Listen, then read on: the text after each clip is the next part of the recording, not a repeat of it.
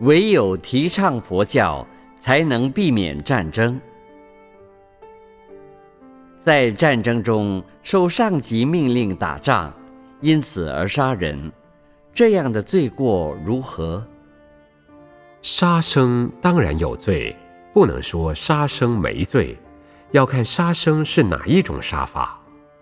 现在问的是指在战场上的杀生。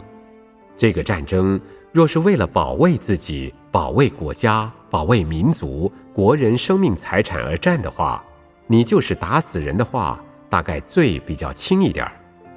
千万不要因为怕战争就不去当兵。而且也不能在战场上临阵脱逃，这不勇敢，不是菩萨行为。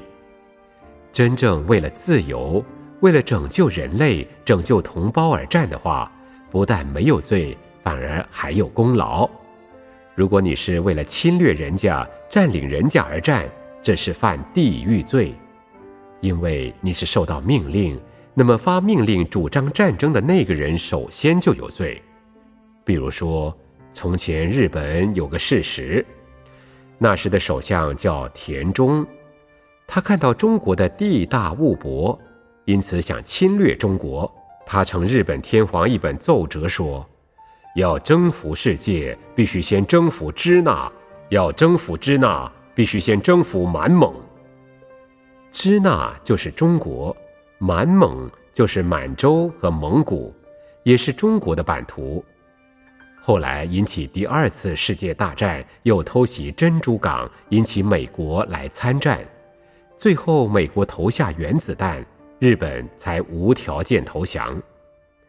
那么发动战争的人现在还在地狱。如果你们好好修，学地藏菩萨，有一天到地狱去，一定可以看到田中首相。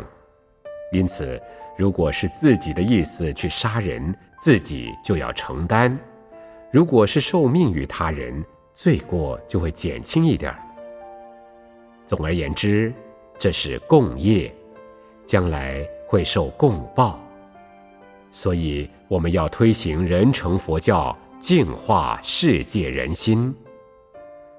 在宗教里面，我们可以看到，比如基督教就有很多战争，回教也是提倡战争的。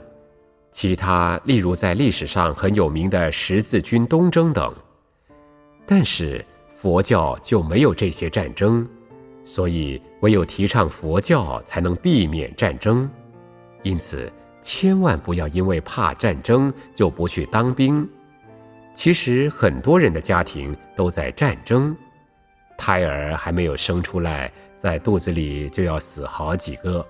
虽然不在战场上死亡，但在肚子里就死亡了。这个业障太重太重了。